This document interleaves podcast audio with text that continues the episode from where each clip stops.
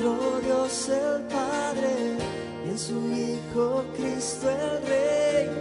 Creo en el Espíritu Santo, Dios tres en uno es.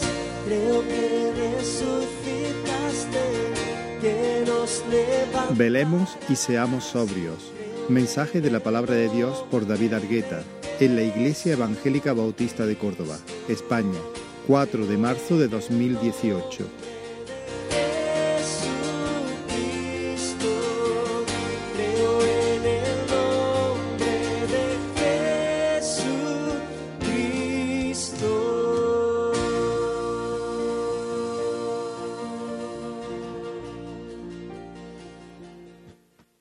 Que me acompañéis en oración.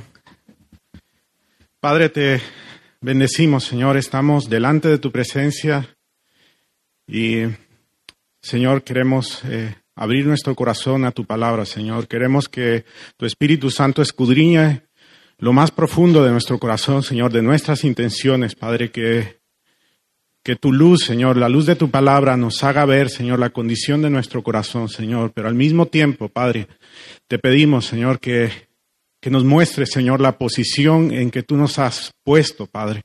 Que cobremos ánimo, Señor, que podamos ver al frente, Señor, a la meta, Señor, y alabarte, Padre. Queremos correr en ti, Señor. Queremos glorificar tu santo nombre, Señor, en medio de, de la noche de este mundo, Señor. Queremos resplandecer como luminares en el mundo.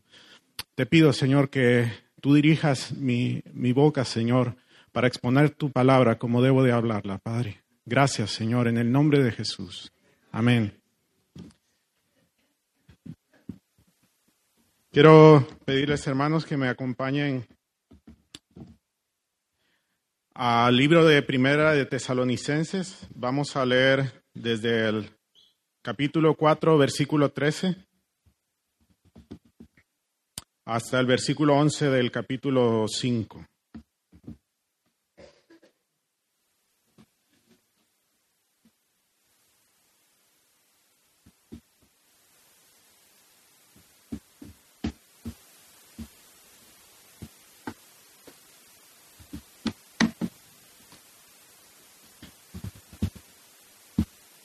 Dice así la palabra del Señor.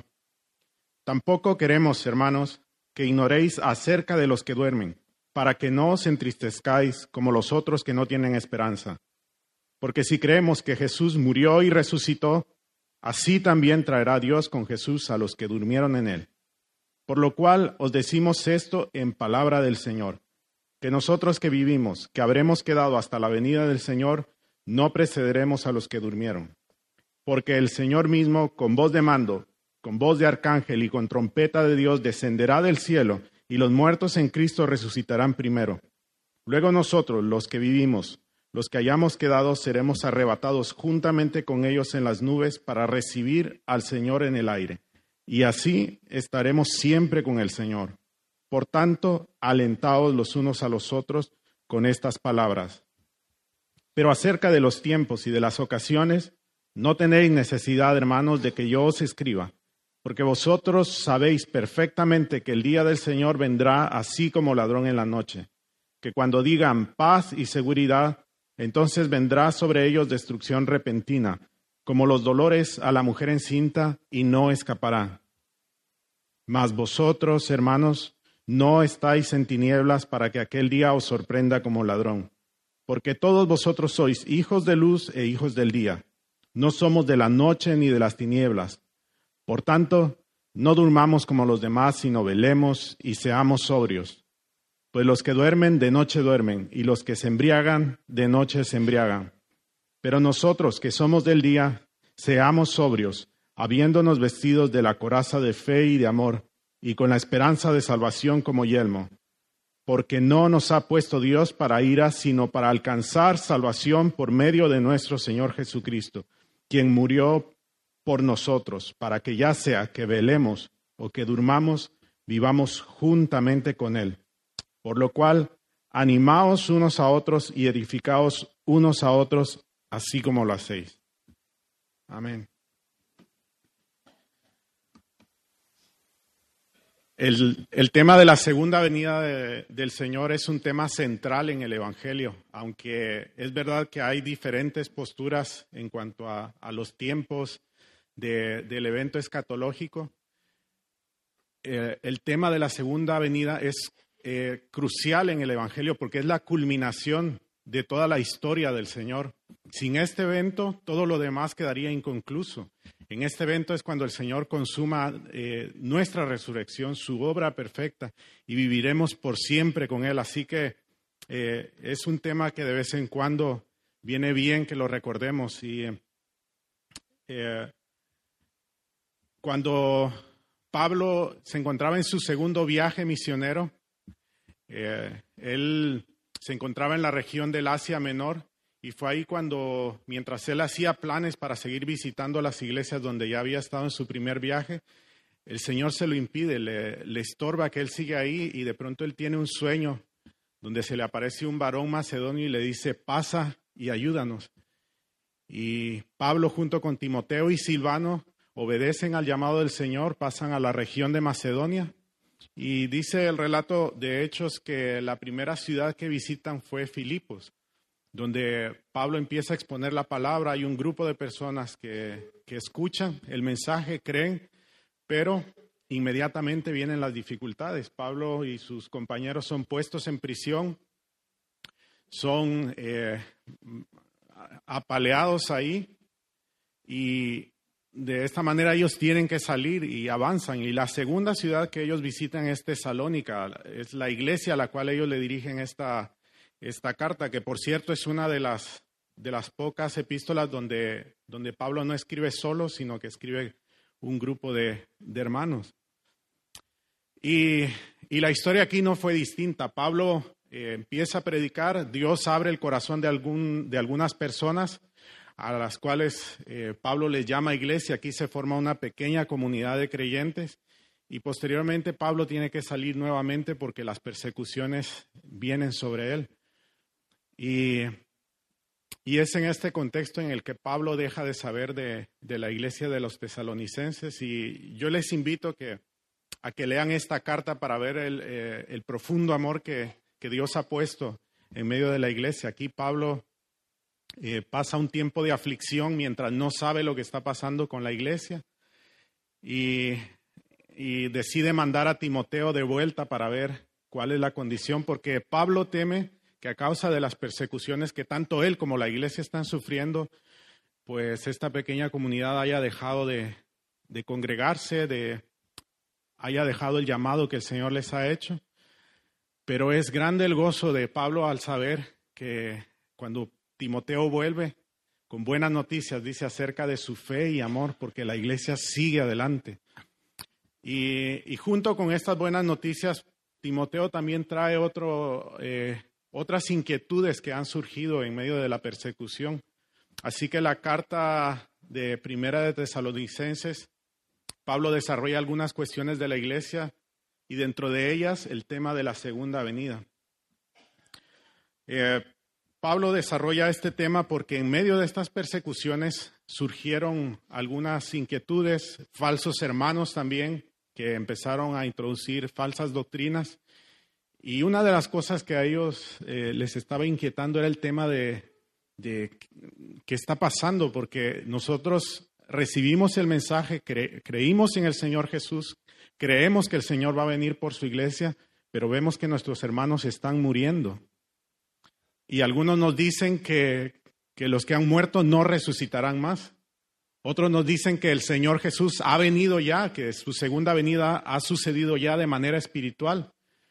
Y, y, entonces ellos se preguntan, entonces, ¿qué sentido tiene la fe si los muertos no resucitan, si Cristo ya vino y, y el caos sigue? ¿Qué, qué, es lo que nos espera? Y, Pablo les escribe para aclarar este punto. Así que eh, en este mensaje lo he dividido en dos partes. En la primera, hablar sobre lo que Pablo dice acerca de este evento, de la segunda venida del Señor. Y en la segunda parte quiero resaltar la exhortación que Pablo le hace a la iglesia a la luz de, esto, de este hecho. Así que, eh, ¿cómo eh, será este evento? En primer lugar, lo que quiero resaltar es que va a ser un evento real. Esto no es un hecho espiritual, esto no es una metáfora. Jesús no dijo que, que volvería en los cielos y, y, reinaría desde ahí sin que nadie eh, lo, lo, viéramos de nuevo, sino que es un hecho real. Pablo les está recordando, hermanos, eh, la segunda venida del Señor sucederá. Todo ojo le verá, de eso no habrá ninguna duda. Dice en Mateo 24, porque como el relámpago que sale del oriente y se muestra hasta el occidente, así será también la venida del Hijo del Hombre. Entonces aparecerá la señal del Hijo del Hombre en el cielo, y entonces lamentarán todas las tribus de la tierra y verán al Hijo del Hombre viniendo sobre las nubes del cielo con poder y gran gloria. Este punto es muy importante porque tanto en los tiempos de Pablo como ahora seguimos teniendo el mismo ataque de, un grupo que se hace llamar iglesia, pero que no son iglesias, son eh, los liberales. Ellos eh, han reducido toda la enseñanza de, de Jesús a pura filosofía moralista. Ellos nos dicen que, que Jesús sí vino y murió, pero él murió porque lo mataron injustamente. Ellos dicen que las enseñanzas de Jesús son ciertas, para que podamos vivir como un mundo en armonía y en paz. Dicen que la resurrección de Jesús eh, fue un evento metafórico y que, y que la venida de su reino se refiere a que sus enseñanzas van a perdurar en, en sus discípulos. Es una enseñanza que a los ojos del mundo le suena bien, pero que nosotros sabemos que no es la verdad. Estas personas nos dicen que que Jesús no volverá de nuevo, que, que, lo importante es el mensaje que Él nos dejó para que llegáramos a ser una sociedad avanzada y que pudiéramos vivir en paz. Sin embargo, la escritura claramente nos dice que Jesús volverá de nuevo, que nosotros le veremos, y no solo nosotros, sino los que no han creído en Él. Para nosotros eso será una buena noticia porque seremos redimidos y estaremos con el Señor siempre, pero para el mundo serán malas noticias. Dice la palabra que lamentarán ese día, lamentarán, porque entonces se darán cuenta que hay un peso en sus conciencias al que debieron de, de haber atendido. El segundo punto eh, está relacionado con la resurrección. Dice la palabra del Señor que cuando el Señor venga, los muertos en Cristo los que durmieron en el Señor van a resucitar primero. Y dice, nosotros no les precederemos, sino que ellos resucitarán primero. Serán alzados en las nubes y nosotros juntamente con ellos para recibir al Señor en el cielo. Este mismo, eh, este mismo caos había surgido dentro de, de la iglesia de los Corintios y y Pablo tiene que escribirles a ellos acerca de esto también, porque habían personas dentro de la iglesia que, que decían que la resurrección de, de, los muertos no podía ser posible.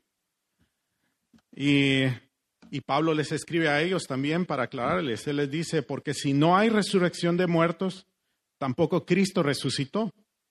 Y si Cristo no resucitó, vana es entonces nuestra predicación, vana es también vuestra fe.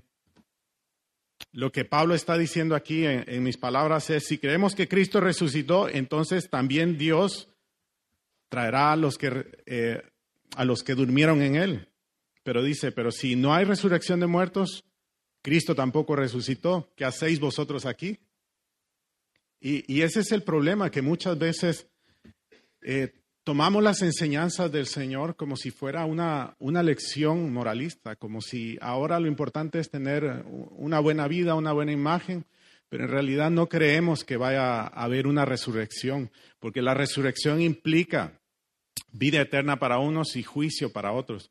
Pero la resurrección es un evento ciertísimo. Nuestro cuerpo se va deteriorando. Nosotros vemos también a nuestros hermanos morir pero la esperanza tiene que estar viva porque un día seremos resucitados. Nuestra vida va a continuar. Cuando morimos no se acaba, no se acaba esto, sino que seguimos con el Señor y un día tenemos la promesa del Señor de que seremos revestidos, de que nuestros cuerpos volverán a vivir eh, glorificados para siempre con el Señor.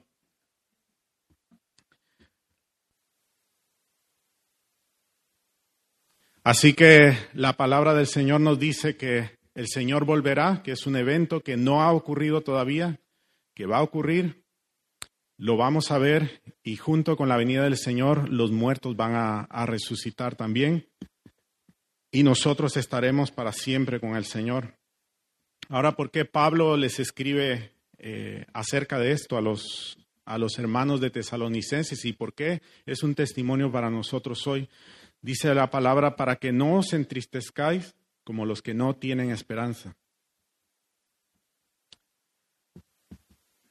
Eh, hay en el mundo muchas filosofías, muchas religiones, y cada una de ellas predica su propio mensaje. Lo que me llama la atención a mí es cómo en, aquí en nuestro mundo moderno ha surgido una moda en, en, la época moderna y es volcarnos hacia las filosofías orientales. No sé si os habéis dado cuenta del auge de, de, del yoga, de, de, ejercicios de relajación, de viajar a la India para, para visitar a, a un maestro. Y y yo siempre me he preguntado por qué nosotros ahora nos estamos volcando, digo, nosotros como sociedad. Y creo que la respuesta está en que, en que estas filosofías eh, predican eh, una armonía. Nos dicen que lo importante es estar en armonía con, no con la creación, sino con lo que existe. Estas filosofías despojan a Dios de, su personalidad, nos despojan a nosotros de nuestra responsabilidad moral. Y claro, esa es una invitación a vivir relajadamente en este mundo, pero son filosofías que no nos ofrecen ninguna esperanza más que el tiempo que estamos viviendo aquí. La, la creencia de Buda, por ejemplo, era que, él tenía que despojarse de todas sus pasiones hasta no tener ningún sentimiento, ningún apego por lo material y el grado más, más alto de su desarrollo iba a ser desvanecer su conciencia, es decir, dejar de existir él como ente personal y pasar a formar parte de la energía universal. Claro, eso las personas no lo piensan, pero inconscientemente están buscando una filosofía, una religión que les quite la carga moral y que les ayude a, a vivir tranquilos aquí.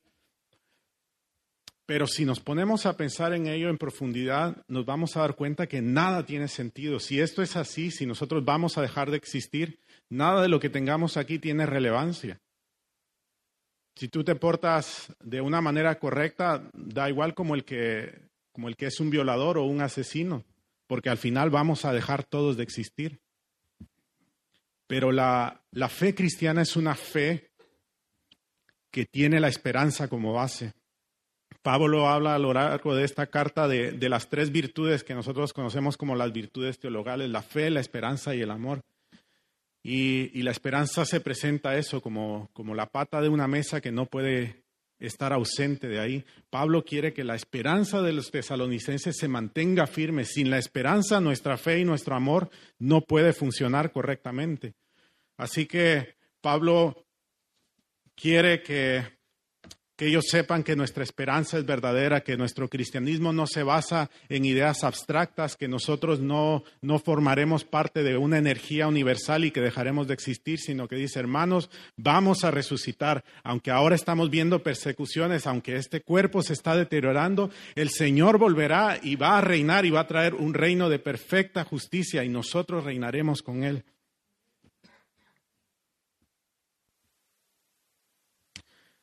Así que hemos dicho que el Señor viene pronto, el Señor, eh, su manifestación será corporal, Él vendrá en las nubes, todo ojo le verá, su pueblo que ha dormido con Él, es decir, los cristianos que han muerto, resucitarán y nosotros nos uniremos para recibir al Señor en el cielo. Aquel día será un día de juicio también para el mundo, porque el Señor vendrá ya no como el Cordero que vino hace dos mil años, sino volverá como el rey soberano, el que va a juzgar a las naciones. Y en la segunda parte de este mensaje, Pablo eh, introduce el tema del tiempo y él, eh, pregunta, ¿cuándo ocurrirán estas, este evento? Y, y, ese es un tema también importante porque, porque ha surgido cierta confusión eh, dentro de la iglesia. He escuchado todo tipo de mensajes acerca de esto. Y aunque hay una clara enseñanza acerca del cuándo ocurrirá, las predicaciones prediciendo la venida del Señor se siguen produciendo día tras día. Hace falta poner una búsqueda en Google para, para, para ver esto. Tú pones cuándo será la venida del Señor y no van a faltar tres o cuatro mensajes del último mes diciendo que el Señor va a venir en tal fecha. Así que Pablo les, les dice, pero acerca de los tiempos y de las, de las ocasiones, no tenéis necesidad, hermanos, de que yo os escriba, porque vosotros sabéis perfectamente que el día del Señor vendrá así como ladrón en la noche.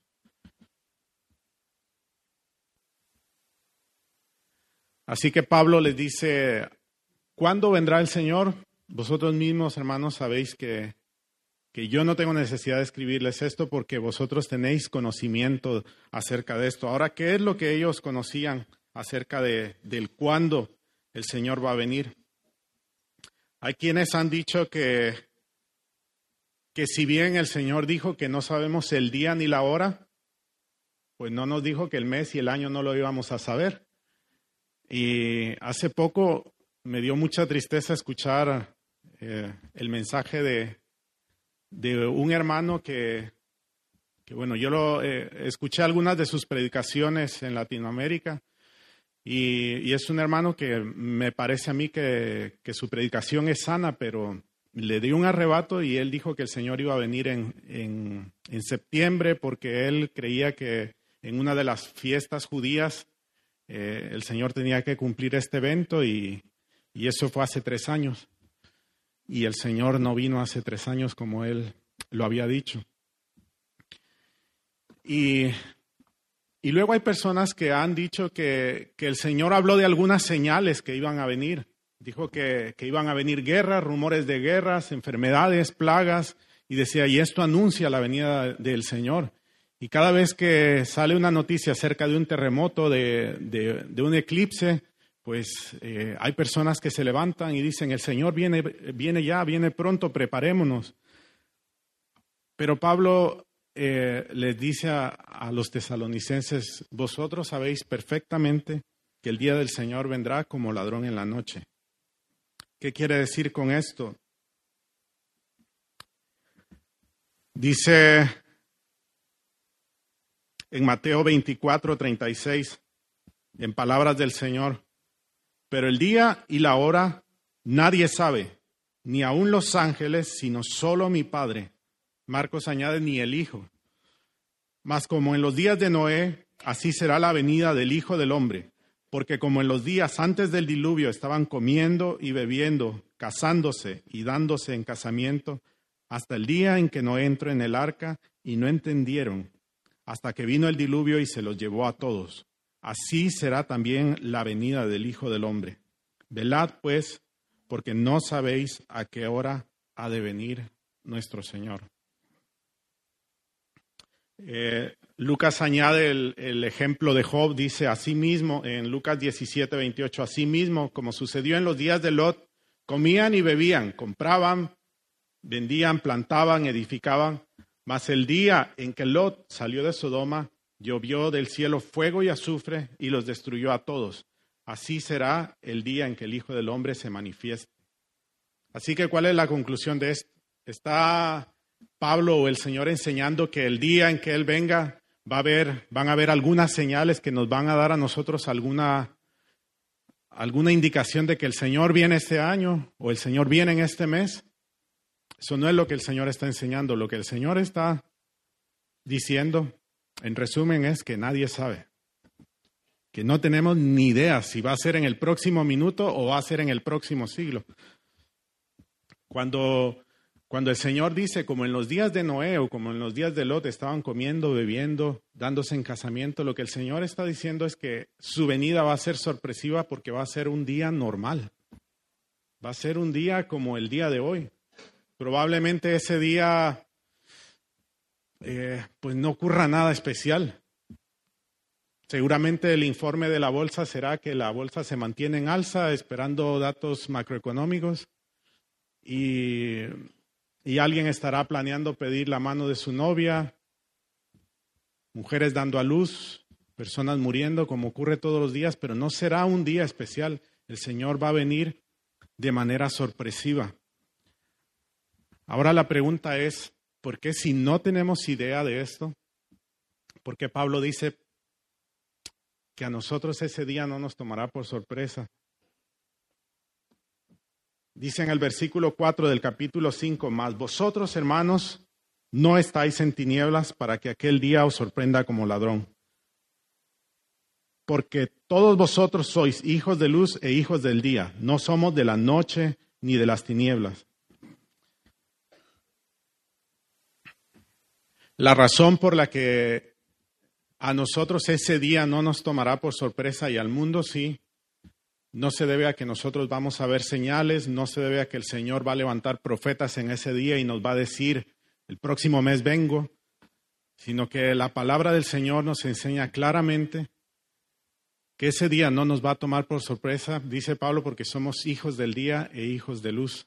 No somos de la noche ni de las tinieblas, lo cual nos aclara el por qué el mundo pasa totalmente de las cosas del Señor. La, la, razón principal por la que ese día no nos tomará por sorpresa no se basa eh, en una noticia, ni por cierto tampoco se basa en lo que tú estás haciendo, sino que se basa en la posición en la cual Cristo nos ha colocado. Dice Pablo que nosotros somos hijos del día e hijos de la luz. Escribiéndole a los, a los colosenses, Pablo les dice también, les invita a vivir una vida de fruto, una vida de esfuerzo, y les dice, dando gracias siempre al Padre, el cual nos rescató de las tinieblas y nos trasladó al reino de su amado Hijo, en quien tenemos redención por su sangre, el perdón de pecados. Así que Pablo le recuerda a los tesalonicenses y nos recuerda a nosotros hoy que la razón por la que nosotros estamos en luz fue porque el Señor nos sacó de las tinieblas y nos ha puesto en el reino de su amado Hijo. El Señor nos trasladó de ahí. Cuando el Señor hizo esta obra, hizo una obra de renovación en nuestro ser. Dice la palabra del Señor que nosotros estábamos muertos en nuestros delitos y pecados, que nosotros nuestro entendimiento había sido entenebrecido, nuestro corazón era incapaz de amar a Dios y nuestra voluntad estaba presa del pecado. Pero cuando el Señor actuó en nuestras vidas, cuando el Señor nos trajo a la luz, Él nos, nos rescató, nos libró del poder de las tinieblas, pero además nos dio un nuevo ser. El Señor nos dio una nueva mente, un nuevo corazón. Ahora nosotros podemos amar al Señor. Ahora nosotros podemos deleitarnos en el Señor. Nosotros no necesitamos fingir una, una, una relación con Dios, no, no necesitamos fingir que, que, amamos estar en la iglesia. Nosotros venimos a la iglesia porque amamos al Señor. Nosotros venimos todos los domingos a la iglesia porque disfrutamos de la comunión con nuestros hermanos. La razón por la que nosotros vamos a estar apercibidos aquel día es porque somos hijos de luz, porque somos hijos del Señor, porque estamos en comunión con Él.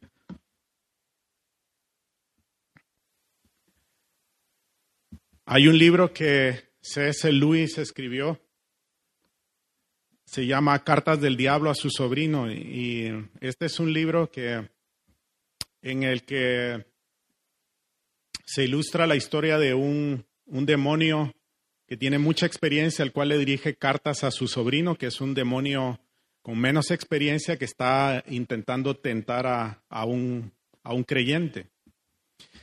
Y su tío pues le escribe algunos consejos para, para que él sepa cómo actuar con él. Y en la carta anterior el sobrino le había escrito que, que, bueno, se sentía bien, estaba teniendo algunas dificultades, pero que ahora estaba intentando tentar a su, a su paciente, dice, eh, llevándolo a, a, la lógica, a, a pensar mucho. Y entonces su tío le responde y le dice, ten cuidado con lo que haces porque es verdad que, que la intelectualidad ha hecho a muchos hombres enorgullecerse y apartarse de, del camino del enemigo. El enemigo aquí es Dios para ellos, ¿no? Pero dice, pero ten mucho cuidado porque eso mismo lo, lo puede llevar a pensar en cosas profundas y entonces habrás perdido a tu paciente. Y entonces eh, esta persona, el, diablo mayor, el tío, le relata cómo en una ocasión él estuvo a punto de perder a una persona. Le dice, me encontraba yo con mi cliente en una biblioteca, yo lo había llevado ahí a, a leer algunos libros y de pronto me vi atrapado cuando él empezó a pensar en las cosas profundas y a cuestionarse sobre la existencia de la vida. En ese momento yo entendí que mi enemigo, o sea, Dios, estaba tratando con su vida. Así que, eh, dice, inmediatamente empecé a hablarle a su mente acerca del periódico. Le dije que esa idea era tan importante como para dejarla para ese momento, que apartara un tiempo especial, pero que ahora saliera a buscar el periódico o que fuera a comer, a buscar algo para comer. Le dice a su sobrino, tú al no ser humano, sino un espíritu, espíritu puro, no te puedes hacer a la idea de hasta qué punto los humanos son tan esclavos del ordinario. ¿Empiezas a coger la idea? Gracias a ciertos procesos que pusimos en marcha en su interior hace siglos, le resulta totalmente imposible creer en lo extraordinario mientras tienen algo conocido a la vista. No dejes de insistir acerca de la normalidad de las cosas. Y yo ponía este relato porque, porque hay hermanos que en otros lugares del mundo, en Corea del Norte, en China, en Medio Oriente, están padeciendo persecución. Para ellos la venida del Señor es un hecho en el cual están pensando constantemente y está fortaleciendo su corazón. Es verdad que, que tienen dudas al ver cómo sus, sus hermanos, su propia familia están siendo muertos a manos de los enemigos del Señor, pero su, su corazón se está fortaleciendo. Sin embargo, el peligro que nosotros corremos aquí en, Europa, en el primer mundo, en la seguridad del materialismo, es fijarnos demasiado en la, en la realidad, lo digo entre comillas, en la realidad de las cosas que tenemos enfrente. ¿Cuántas veces Satanás no nos distrae pensando en lo que tenemos que comer, en lo que tenemos que comprar, en las conversaciones acerca del fútbol o de la moda? ¿Cuántas veces nuestra mente está tan embotada de estas cosas temporales que nuestra realidad se vuelve esto que está aquí? El mundo vive de esa manera, el mundo está ignorando su propia conciencia, adormeciéndola con una dosis de realidad. El mundo está completamente distraído y está adormeciendo su conciencia pensando en las cosas de este mundo. Tú quieres que Dios deje de tratar en tu vida, tú quieres dejar de sentir el, peso de tu conciencia, pues fíjate en las cosas de este mundo, enfócate ahí. Deja de darle tiempo al Señor, deja de pensar profundamente en la palabra del Señor. Medita en la Biblia cinco minutos, que es suficiente. Y entonces empezarás a andar de la manera que el mundo anda. Confesarás una fe, eso es verdad, pero tu vida no andará delante del Señor. Podrás recitar salmos y saberte la doctrina de memoria, pero tus pies no seguirán al Señor porque tu corazón estará preso de este mundo.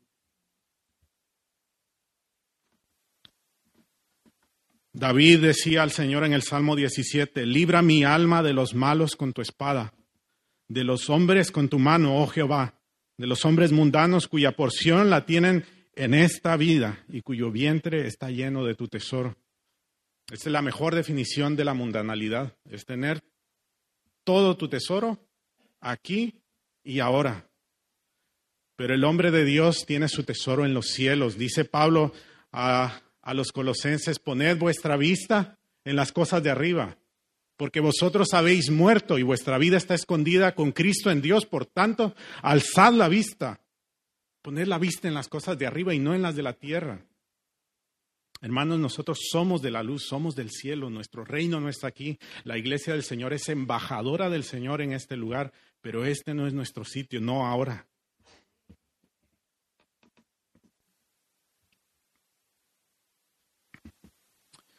Así que el mundo está viviendo de esta forma y por eso el día del Señor será un día sorpresivo. Sin embargo, como dije antes, la iglesia verdadera de Dios está preparada. Ese, aunque es un día sorpresivo en el contexto de la vida, será un día cotidiano, para la iglesia no lo será. Porque no porque sepamos cuándo va a ser la venida del Señor unos meses antes, sino que nuestra forma de vivir no será la de un día cualquiera, sino la del último día. Y eso es y debe ser una verdad en aquel entonces y ahora, como lo fue para nuestros hermanos desde hace dos mil años. La Iglesia de Dios vive el día cotidiano como la última noche antes de que el Señor venga. Ahora, eh, Aún así, a pesar de esto, la pregunta en nuestro corazón sigue estando, Señor, pero ¿cuándo vendrás? No sé si te ha pasado, pero cuando, cuando yo escucho las noticias eh, y veo que un niño ha sido secuestrado, cuando no dejan de aparecer en las noticias eh, secuestros, violaciones, grupos de pedófilos, cuando oímos que nuestros hermanos están siendo asesinados, hermanas nuestras en Cristo en, el África están siendo violadas, están siendo secuestradas para ser esclavas sexuales. Mi corazón se, se aira, se duele y yo digo, Señor, ven pronto, ven ya. Necesitamos tu justicia. Por eso es tan aborrecible la teología liberal porque hacen que tu corazón se quede preso de este mundo.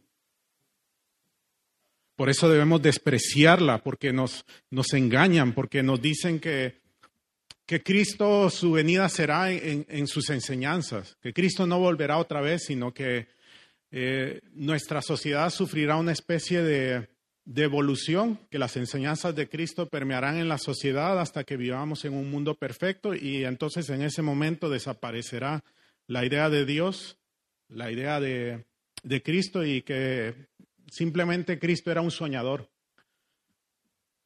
Eso no es así. Hoy, después de dos mil años, de, después de la evolución que hemos tenido y de todos los avances, el mundo está muy lejos de ser lo que Dios ha dicho que será.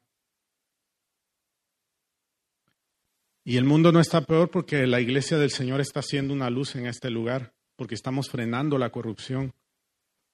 Pero aún así, por mucho que este mundo avance en, tratados de paz, la justicia de Dios está muy lejos, muy lejos de, de lo que el hombre cree que es la justicia.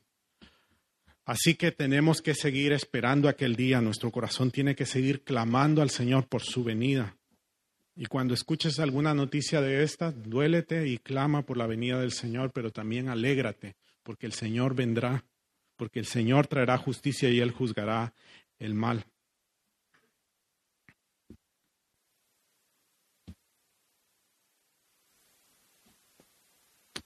Ahora, ante esta verdad, tenemos que preguntarnos cómo debemos vivir entonces ahora este tiempo.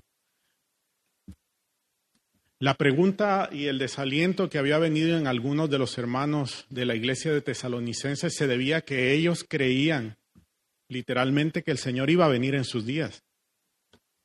Ellos sabían perfectamente que, el día y la hora nadie, nadie lo sabía, que ellos debían vivir preparados, pero aún así ellos albergaban la esperanza de que el Señor viniera en sus días.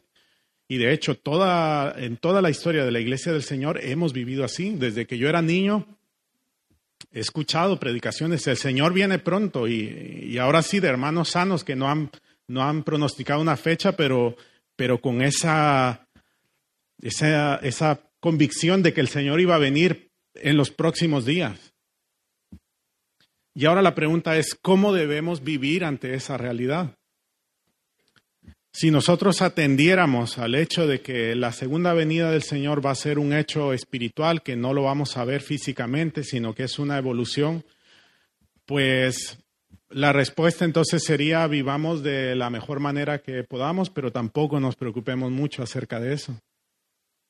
Por otro lado, eh, recuerdo eh, hermanos que, que predicaban cuando yo era niño y decían, hermanos, el Señor viene pronto, yo ya me he hecho una cisterna en mi casa porque el agua va a escasear, va a venir un tiempo de dificultad. Yo he preparado una despensa en mi, en mi casa para cuando esos días venga el hambre y, y nos decían que, que, nos preparáramos de esa manera, ¿no? Eh, recuerdo también personas que sacaron a sus hijos de la escuela porque decía el Señor viene pronto ya, no tiene ningún sentido que estén ahí y, motivaban a la gente a la iglesia de Dios a que no entrara a la universidad porque el Señor venía pronto y, y teníamos que dedicarnos al 100% a la predicación. Algunos de esos hermanos han muerto ya y sus hijos también y el Señor no ha venido todavía. Pero la pregunta sigue estando. Entonces, ¿cómo debemos vivir ante esa incógnita de que no sabemos exactamente el día del Señor? Y leo nuevamente, dice, mas vosotros, hermanos, no estáis en tinieblas para que aquel día os sorprenda como ladrón, porque todos vosotros sois hijos de luz e hijos del día. No somos de la noche ni de las tinieblas. Por tanto, no durmamos como los demás, sino velemos y seamos sobrios.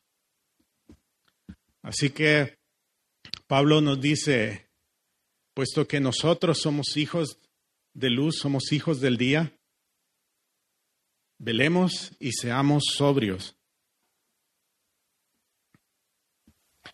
Velemos y seamos sobrios. La, la respuesta no es velemos y seamos sobrios porque el Señor viene dentro de una semana, sino es velemos y seamos sobrios porque no sabemos cuándo.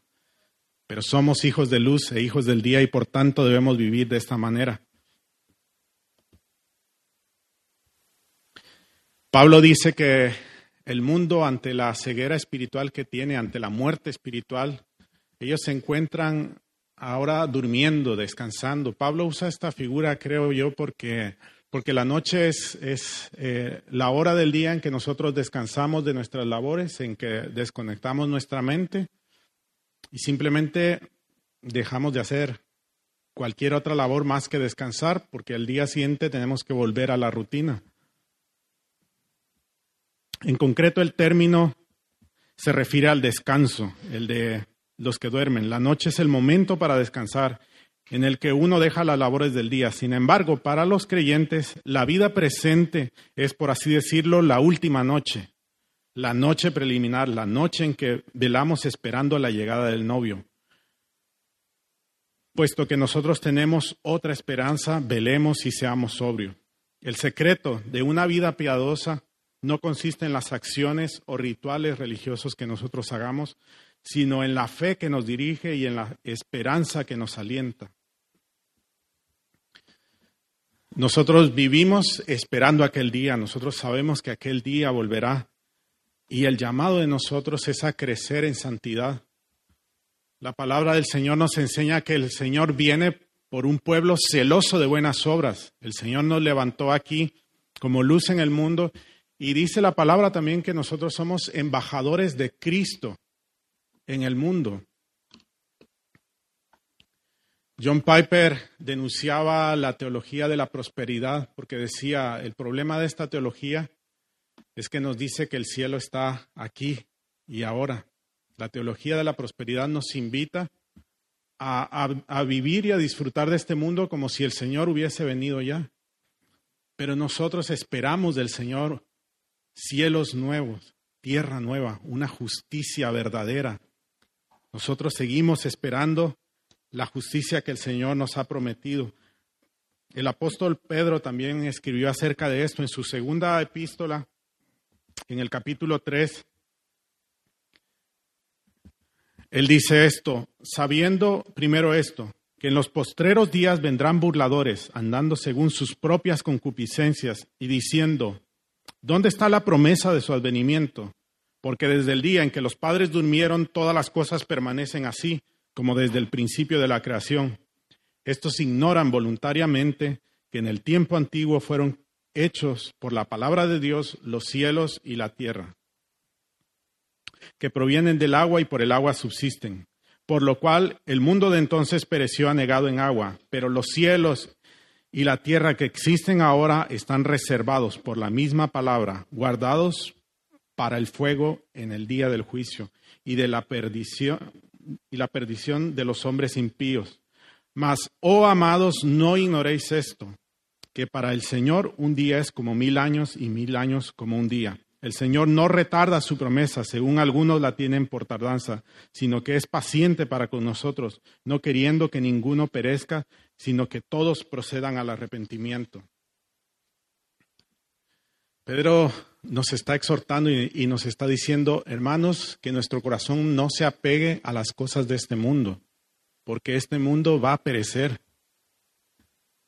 Dice la palabra que lo, lo que ahora nosotros vemos la banca donde estás sentada, el suelo que estás pisando, incluso el cuerpo donde tú estás va a ser destruido. Está, todo esto está reservado por la palabra de Dios para ser destruidos. Pero Pedro dice, pero nosotros esperamos del Señor cielos nuevos, tierra nueva, la justicia del Señor. Así que, hermanos, velemos y seamos sobrios. Ahora, ¿qué quiere decir velar? El Señor Jesús nos dejó una enseñanza acerca de, del velar después de que en Mateo 24 Él enseñara acerca de su venida, de que su venida será repentina, de que ninguno de nosotros tenemos idea cuándo sucederá eso. El Señor les cuenta una, una parábola acerca de, de diez vírgenes que estaban esperando la venida de su Señor. Ellas se les había dicho que el Señor iba a volver y ellas tenían que esperarlo porque no sabían la hora en que iba a venir. Así que dice que habían cinco vírgenes que eran, que fueron prudentes y cinco insensatas. Estas cinco mujeres prudentes dice que tomaron aceite junto con sus lámparas.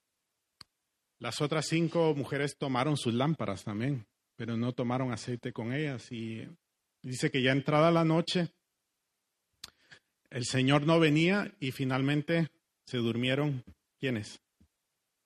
Todas. Pero dice que en ese momento se escuchó una, una voz diciendo que el Señor venía. Entonces se levantaron y, y fueron a, a, a esperar a, al Señor. Pero dice que las cinco eh, vírgenes que fueron necias les pidieron aceite a las otras y les dijeron, no, ir a comprar, porque si no el aceite va a escasear para todas. Pero claro, a esa hora no, no había aceite, no había quien les vendiera aceite. Y finalmente el Señor dice, estas cinco mujeres fueron prudentes, estas cinco mujeres estaban esperando. Así que, ¿qué significa velar? Velar significa tomar todo aquello que nos dirige a vivir una vida expectante del Señor. Velar significa toda aquella acción positiva que nosotros realizamos por fe y en obediencia al Señor con tal de que nuestro corazón se mantenga expectante a la venida del Señor. Hermanos, si nosotros dejamos de orar, si nosotros dejamos de tener comunión con el Señor y con los hermanos, si nosotros dejamos de meditar en la palabra del Señor, vamos a ser como aquellas cinco vírgenes que tomaron sus lámparas religiosamente, pero no, no tomaron aceite para ellas. Si tú estás viviendo una fe de venir a la iglesia, de hablar de, del Señor, pero no estás teniendo intimidad con el Señor, no estás meditando en la palabra, no estás teniendo comunión con tus hermanos, no estás rindiendo cuentas al Señor ni a tus hermanos, hermanos, hermano, bueno, o amigo, tú estás tomando una lámpara sin aceite. Prepárate, pueblo del Señor, porque el Señor viene pronto. Toma aceite en tu lámpara, ora al Señor, busca a tus hermanos, rinde cuentas. No tengas temor, porque este día se va a acabar. ¿Qué más da si, si nuestra reputación queda por los suelos con tal de seguir al Señor? ¿Cuántas veces nos ha frenado la reputación para no seguir al Señor? Ayer con, con un grupo de hermanos hablábamos de, de David, de cómo cuando él pecó, dice, que, dice la palabra que él estuvo casi un año ocultando su su pecado y él decía, mientras callé mis huesos envejecían dentro de mí. Dice, tu mano estaba sobre mí todos los días. ¿Y cuántas veces nosotros, por temor a nuestra reputación, callamos y, y vivimos una vida infructuosa en el Señor? todo esto va a pasar, tu cuerpo va a morir. Si no viene el Señor en nuestros días, pues la muerte te va a llegar, como a mí también. Así que no, no le des el valor que, que no le corresponde a la vida, sino espera al Señor, busca al Señor, rinde cuentas, ora, medita en la palabra y hazlo con fe, porque el Señor nos llamó a, a eso. Así que velar significa realizar todas aquellas acciones, tomar todos aquellos recursos de fe que empujan a nuestra vida a estar expectantes a la venida del Señor. Sed sobrios.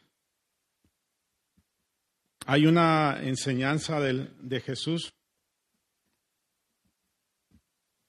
en Mateo.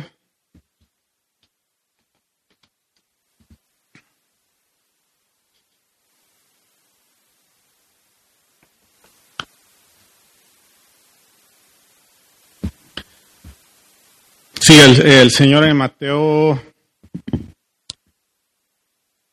no tengo el pasaje ahora mismo, bueno, creo que está en el capítulo 25, pero el Señor, después de haber enseñado acerca de su segunda venida, de que el Señor viene pronto, de que su venida será sorpresiva, de que velemos y seamos sobrios, Él dice, mirad también por vosotros mismos, que vuestros corazones no se carguen de glotonería y embriaguez y de los afanes de esta vida, y venga de repente sobre, sobre vosotros aquel día. Mirad también sobre vosotros mismos, dice el Señor Jesús, que vuestros corazones no se carguen. Ese es el énfasis. ¿Qué, significa estar embriagados? Cuando Pablo dice nosotros seamos sobrios, está diciendo esto es lo opuesto de ser embriagados. Cuando una persona está embriagada por vino, su mente está, está disipada, no, no está concentrada. Si alguna vez hemos visto una persona ebria o, si en nuestra vida pasada nosotros eh, caímos en este pecado, pues es fácil notar que una persona que está en un estado de ebriedad no puede concentrarse en un hecho específico. No puede mantener la atención sobre un tema de manera continua y de hecho no puede conducir un coche. Es, es prohibido por la ley porque el riesgo de un accidente es claro. El mundo vive embriagado con, con las cosas materiales, con las cosas temporales y por eso no puede ver las consecuencias espirituales que vienen detrás de esto. Ahora, un error frecuente eh, de algunos cristianos, por ejemplo, la Iglesia Católica a veces hace este, este énfasis, es separar la vida que el Señor creó y, y hacer como dos realidades, una realidad material y una realidad espiritual. La Iglesia Católica por muchos años ha enseñado que hay cosas santas y cosas profanas.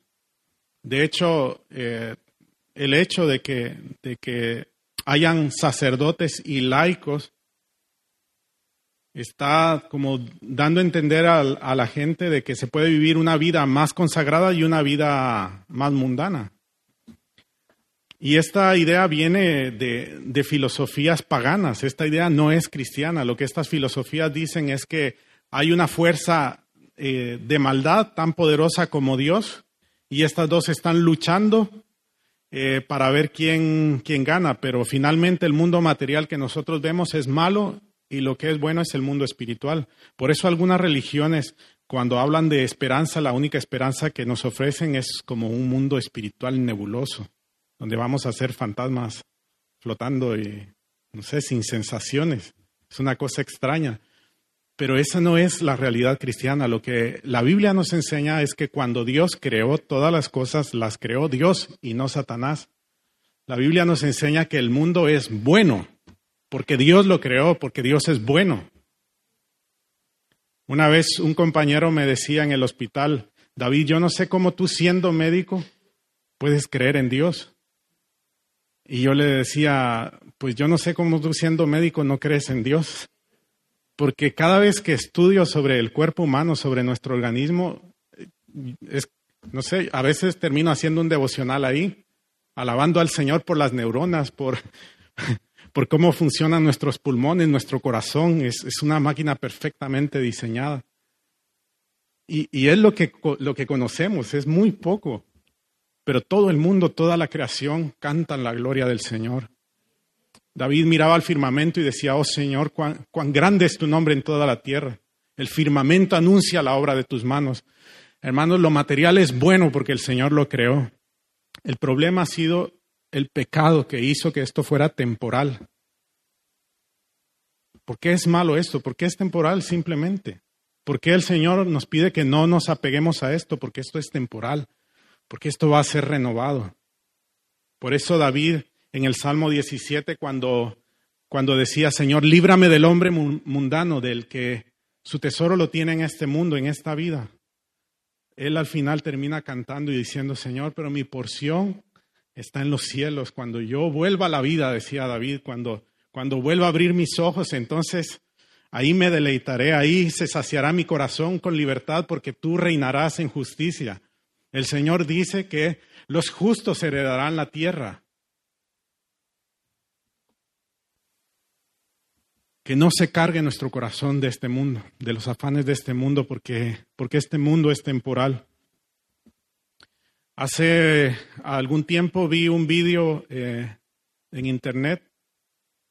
No sé quién es este hermano, pero ponía una, una ilustración muy buena, muy buena acerca de, acerca de esta visión de, velar y ser sobrios. Él tenía una cuerda, una cuerda larga, como de unos 10 metros, y al principio de la cuerda tenía, estaba pintado con rojo, un trozo así pequeño. Y él decía, eh, hoy muchas personas nos están diciendo que, que dejemos de preocuparnos ya por las cosas. Dice, haz, haz lo que quieras, porque al final la vida es tan corta, solo tenemos una vida, así que vive al máximo. Normalmente las personas que te dicen esto son personas que, que no creen en Dios y te dicen, libérate de, de cosas eh, morales, libérate de la religión porque la religión te está oprimiendo. Y dicen, tu vida, tu vida es tan corta que tienes que vivirla al máximo. Y, ellos nos llaman a nosotros tontos, a, los que hemos creído en el Señor, porque nosotros, hermanos, nos abstenemos de lo que el mundo está saciándose. Nos llaman tontos porque cuando los demás van desenfrenados a la embriaguez y a, a saciarse de este mundo, nosotros vivimos orando. Como me decía una persona eh, que no conoce al Señor, me decía, vosotros en la iglesia deberías de hacer otra cosa, no solo estar leyendo la Biblia y orando. Y, y claro, ellos nos, ven como tontos porque dicen, la vida es tan corta y, y la estamos desperdiciando. Pero este hermano decía, ahora quiero que mires el resto de la cuerda. Imagínate que esto es la eternidad. Dice, los tontos son ellos que cree, están viviendo todo, están arriesgando toda esta vida en este pedacito. Hermanos, cuando el Señor dice, vuelvo pronto, no sé cuándo será, a lo mejor será ahora dentro de, de diez minutos, a lo mejor no termino de decir esta, fra esta frase. O a lo mejor, no sé, vendrá dentro de un siglo, dos siglos, yo no sé, pero el Señor vendrá. Y nosotros resucitaremos y le veremos de nuevo. Así que veamos la vida así como ese trocito de, de cuerda. La eternidad viene por delante y, tenemos toda la eternidad para gozar del Señor.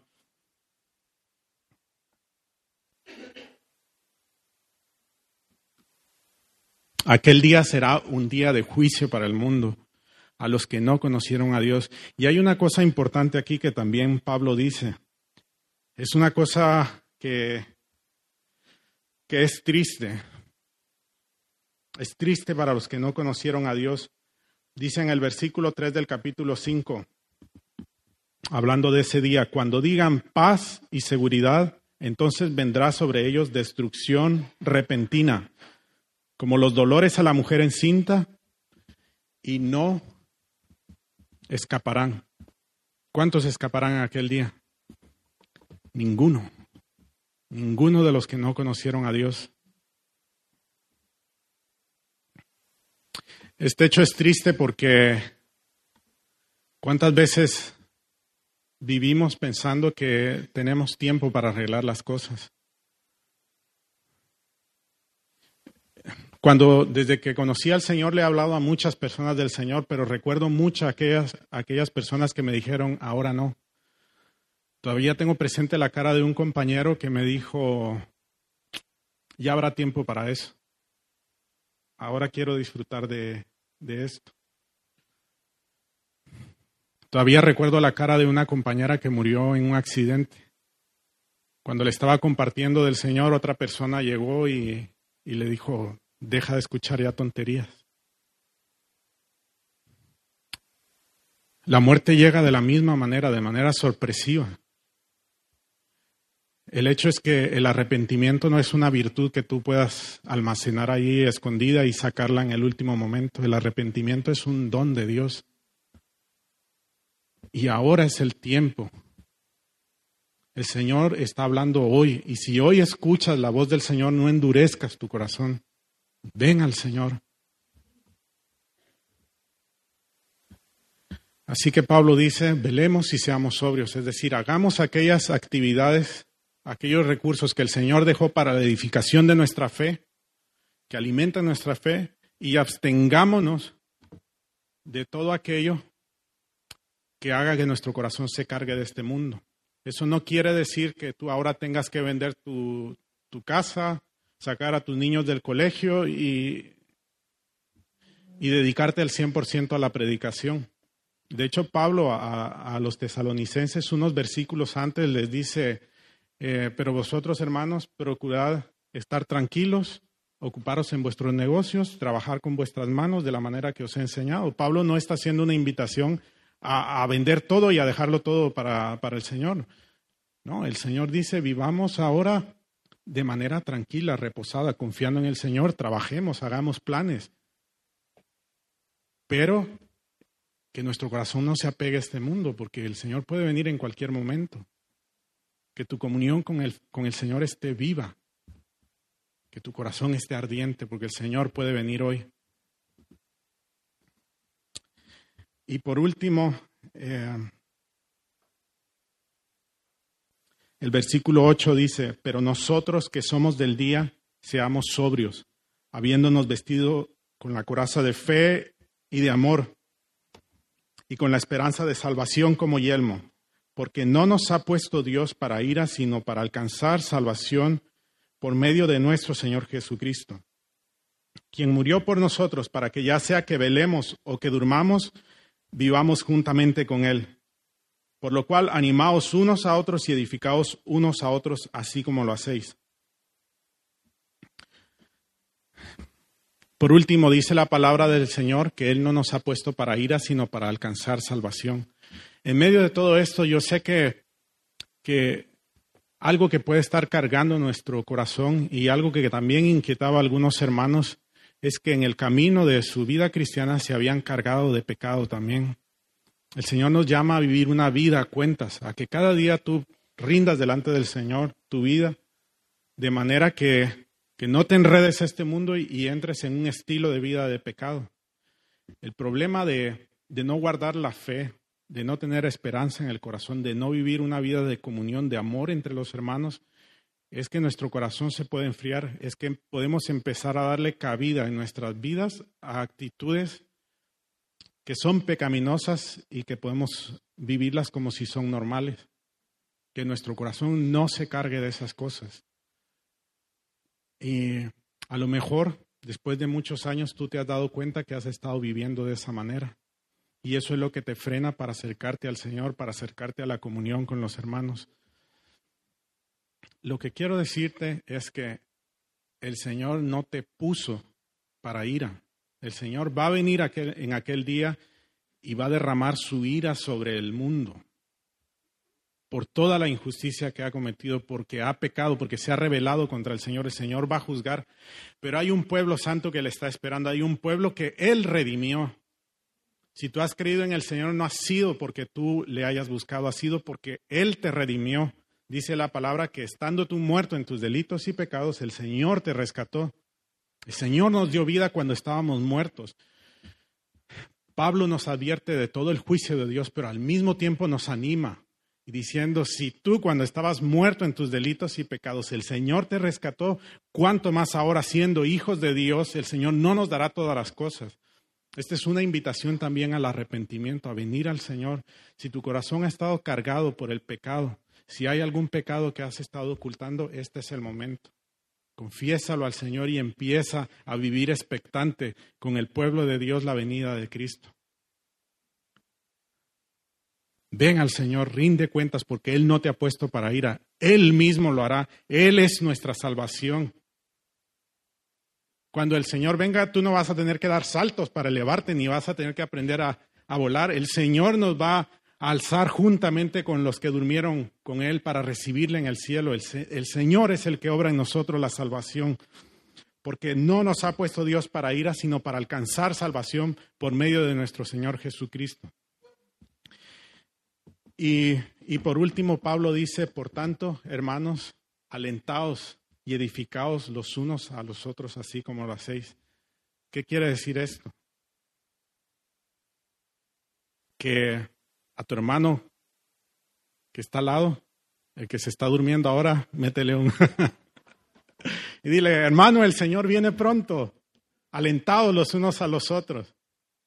Estoy diciendo en el sentido espiritual, no he visto a nadie durmiendo.